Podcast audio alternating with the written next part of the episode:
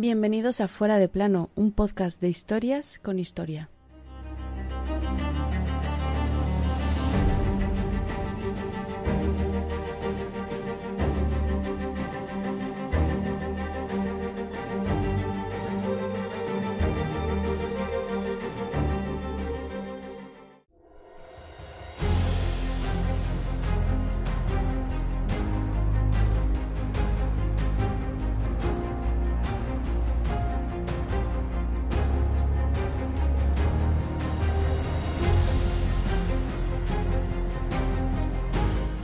Un pequeño escalón. Tan solo con el descubrimiento de ese pequeño escalón, la historia del mundo egipcio dio un vuelco. El 4 de noviembre de 1922 se encuentra ese pequeño escalón en la tumba KV62. Dentro, el gran faraón de faraones. Si la gran y famosa reina de Egipto fue Cleopatra, el gran y famoso faraón ha sido, sin duda, Tutankamón. Hoy te contamos la historia del faraón y el descubrimiento de esa tumba por Howard Carter pero ojo, que el escalón lo descubrió otro.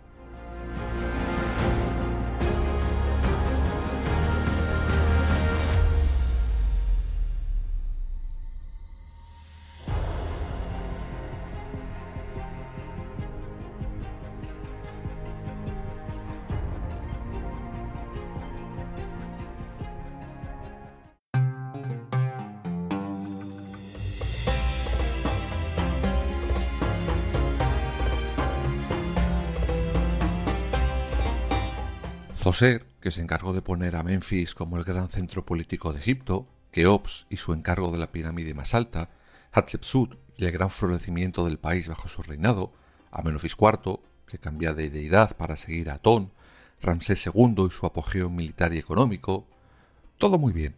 Pero si hoy preguntáramos por el nombre de un faraón, a pocos no se les vendría enseguida el nombre de Tutankamón. Sin duda, el más famoso de todos con diferencia. ¿Pero es justa esa fama? La respuesta es clara. Desde luego que no.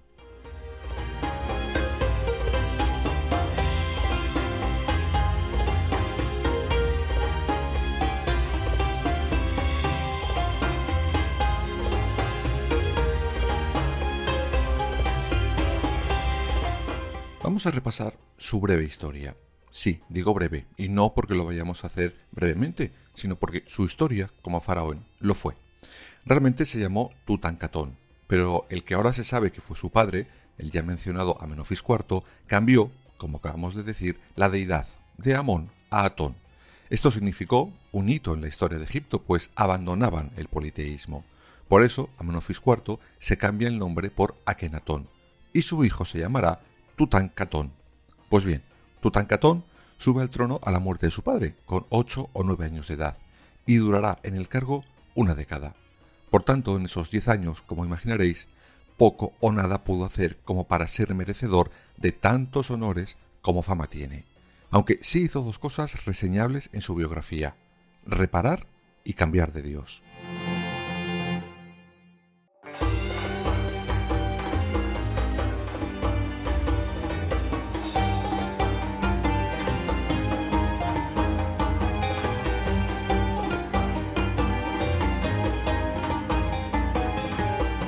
Tutankamón se dedica primero a reparar los daños que su padre ha hecho en muchos templos egipcios cuando éste decidió cambiar de dios, de Amón a Atón.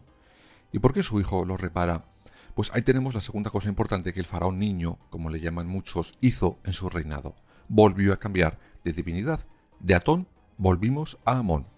Por eso él se cambia el nombre y pasará a la historia como Tutankamón. Esto supone volver a una religión politeísta y bueno, pues colorín colorado, el reinado ha terminado. Bueno, no, quizás al final sea más famoso por sus padres que por él mismo, pues la esposa de su padre es la también más que conocida Nefertiti.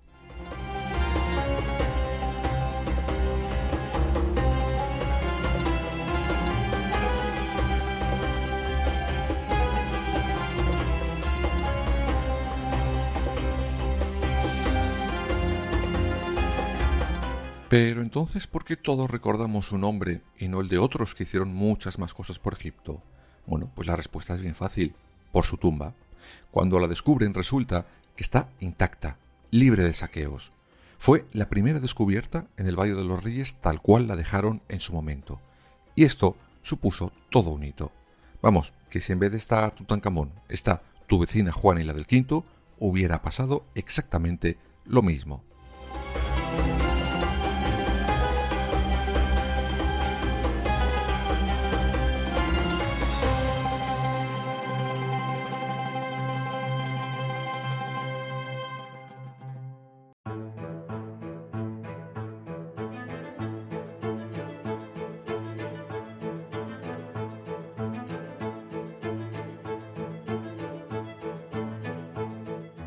Pues vamos a conocer ya a otro de los protagonistas de nuestra historia. Porque si Tutankamón ya hemos quedado en que es famoso por su tumba, hay alguien que la descubre. Y ese fue Howard Carter. Pero, ¿quién era?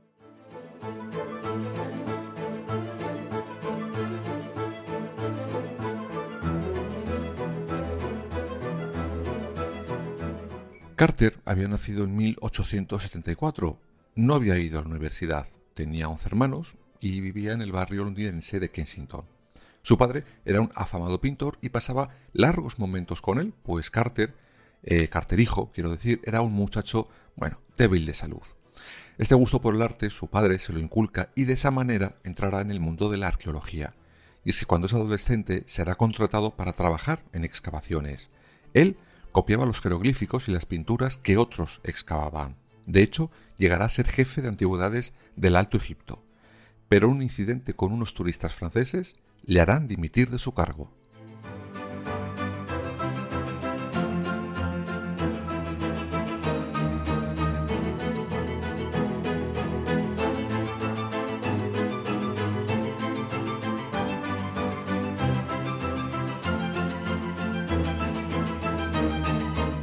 Antes de eso, con los permisos en regla, comienzan los trabajos en el Valle de los Reyes.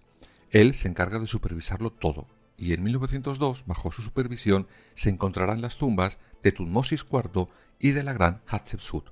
Aunque recordemos, como vimos en el primer capítulo de esta temporada, que no será él quien oficialmente declare que esa tumba es la de la reina faraón, pero sí encuentra sus sarcófagos. El caso es que una vez que es obligado a dimitir, malvive vendiendo acuarelas a los turistas. Y será en ese momento cuando encuentre a un hombre que le cambiará la vida. Él fue Lord Carnarvon.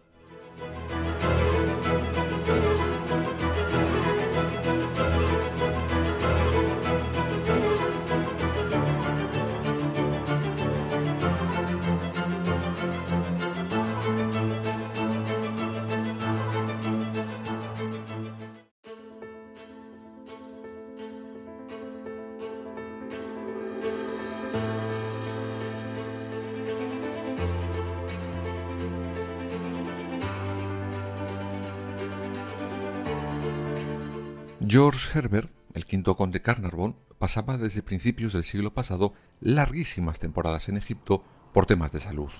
Gracias a esas largas estancias se empieza a sentir fascinado por el mundo de la egiptología, pero no tenía la experiencia suficiente para que le dejaran excavar en ningún sitio.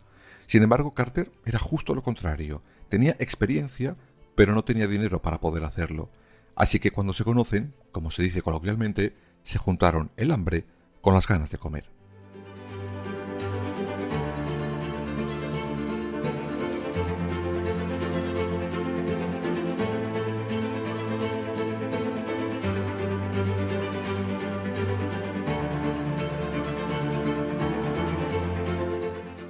En 1914, Lord Carnarvon obtiene por fin el ansiado permiso para explorar el Valle de los Reyes. Carter, por su lado, gracias a las excavaciones en las que había participado, sabe de la existencia de un faraón menor, poco conocido, con casi ningún dato, que se llamaba Tutankamón, y se empieza a obsesionar con él. Empiezan a trabajar con ánimos y ganas.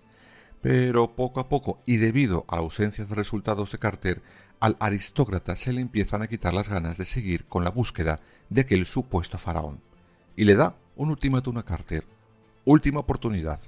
O lo encuentras o lo dejamos para siempre.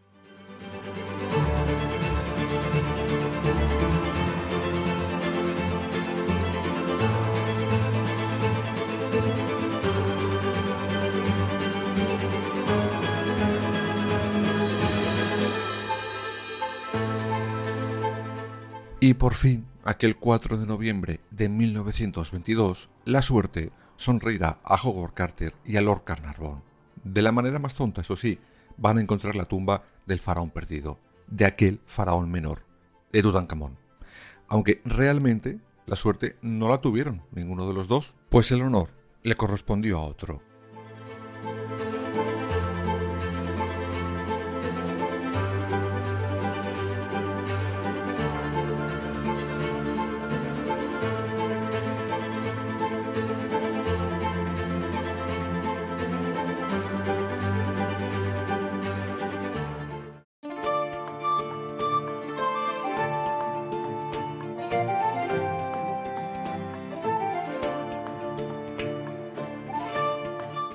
Hussein Abdel Rasul tenía tan solo 10 años y trabajaba en las excavaciones de Carter.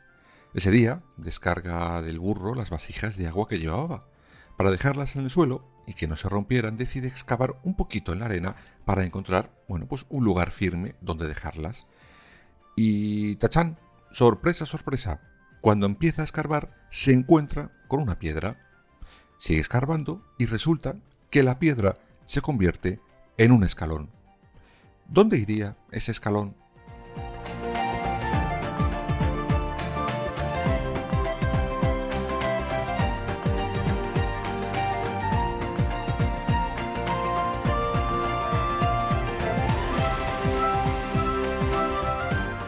Rápidamente, el niño avisa a los extranjeros que estaban cavando por la zona, y inmediatamente el equipo de Carter acude allí y empieza a limpiar ese escalón.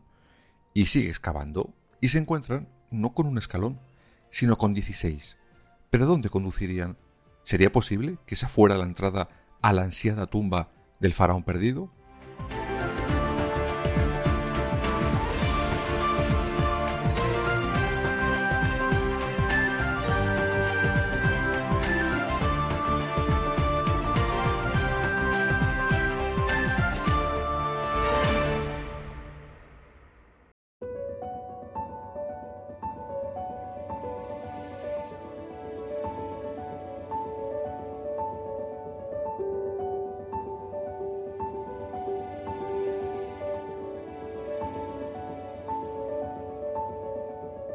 Carter, en deferencia a su mecenas, ordena tapar de nuevo aquella escalera. Envía un telegrama a Lord Carnarvon pidiéndole que fuera a toda prisa hasta Egipto. Y así ocurrió. Veinte días después de que aquel niño de 10 años encontrara el primer escalón, se excava la totalidad de la escalera y se encuentra un cartucho en la puerta. En él se indicaba un nombre, Tutankamón.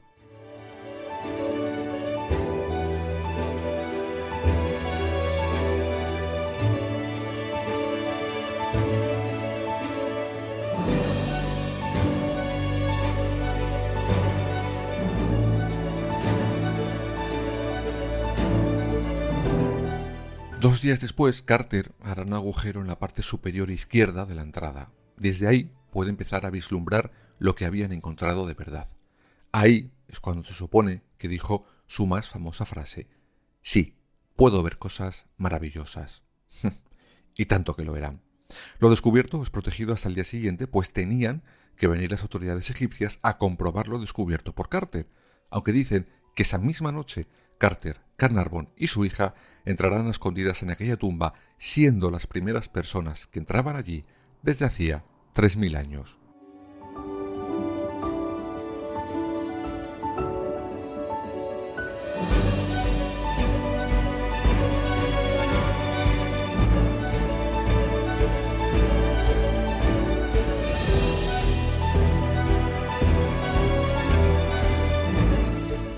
Al día siguiente las autoridades entran y confirman lo que se presuponía. Una enorme colección de objetos, divanes, cofres, tronos, altares, confirman que hay estancias anexas, incluyendo la puerta sellada detrás de la cual debería de estar el sarcófago del faraón.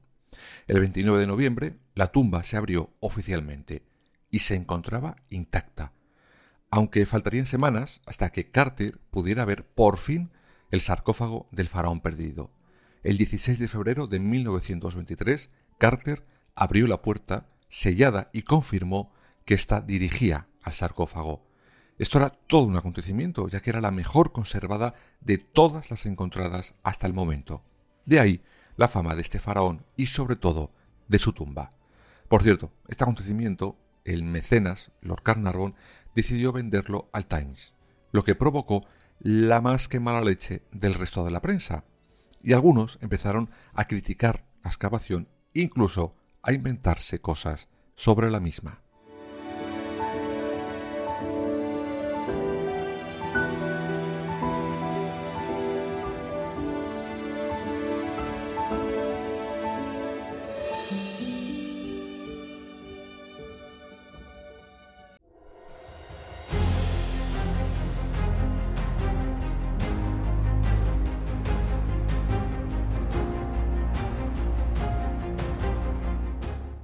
Lo que ocurrió después ya no con la tumba de Tutankamón, sino con Carter y Lord Carnarvon merece ser contado en un capítulo propio la próxima temporada, puesto que la vida del mecenas terminará de una manera un tanto atípica, algo que alimentará la leyenda negra de la tumba del faraón Tutankamón.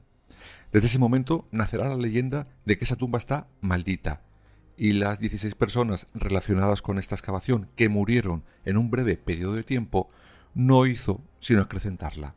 Por cierto, todo esto lo usará un escritor para aumentar esa leyenda sobre esa supuesta maldición. Ese no fue otro que el padre de Sherlock Holmes, Sir Arthur Conan Doyle. Pero eso es otra historia que se contará a su debido momento.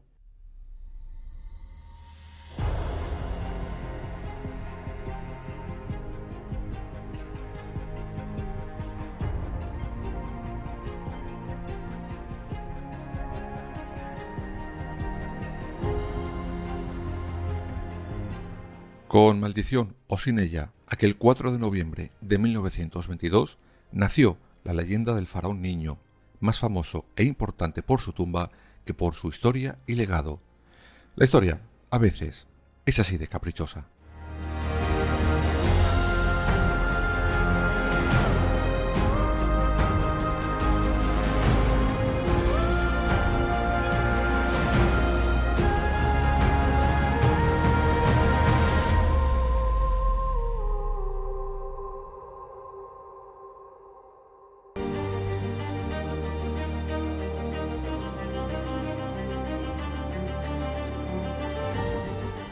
Fuera de plano. Suscríbete en las principales plataformas y síguenos en nuestras redes sociales, Instagram, Twitter y Facebook.